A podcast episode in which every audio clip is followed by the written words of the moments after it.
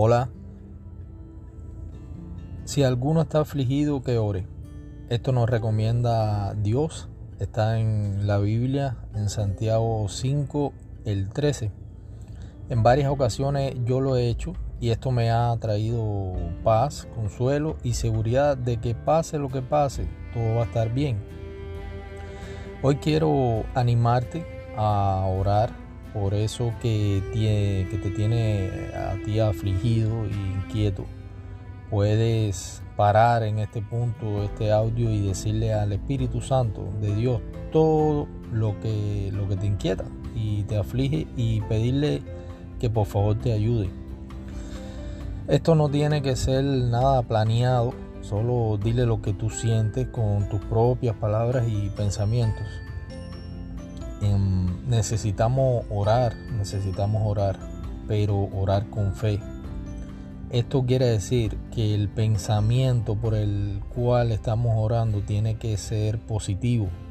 Tienes que poner imágenes en tu mente que te ayuden a ver eso por lo que estás orando hecho realidad. Eh, por ejemplo, cuando en el pasado yo eh, oré porque quería tener una aplicación móvil para mi negocio, tuve que imaginarme mi aplicación ya funcionando, eh, hecha y a los clientes haciendo su cita a través de la aplicación.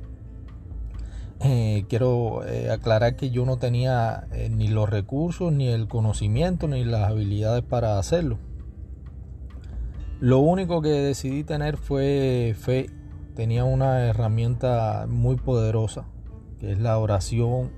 Conocía de Dios, conocía de un Dios grande y poderoso, creador del cielo y la tierra, creador de todos los seres vivos en la Biblia está escrito, Elías era un hombre con debilidades como las nuestras. Con fervor oró que no lloviera y no llovió sobre la tierra en tres años y medio. Estas cosas que ocurrieron son reales y siguen ocurriendo hoy en día. Solo necesitamos creer en Dios Padre, eh, Padre de Jesús, orarle a Él y tener fe. Eh, yo los animo a, hacer esto en este día. Les deseo que tengan un buen día eh, y que Dios los bendiga. Hasta la próxima.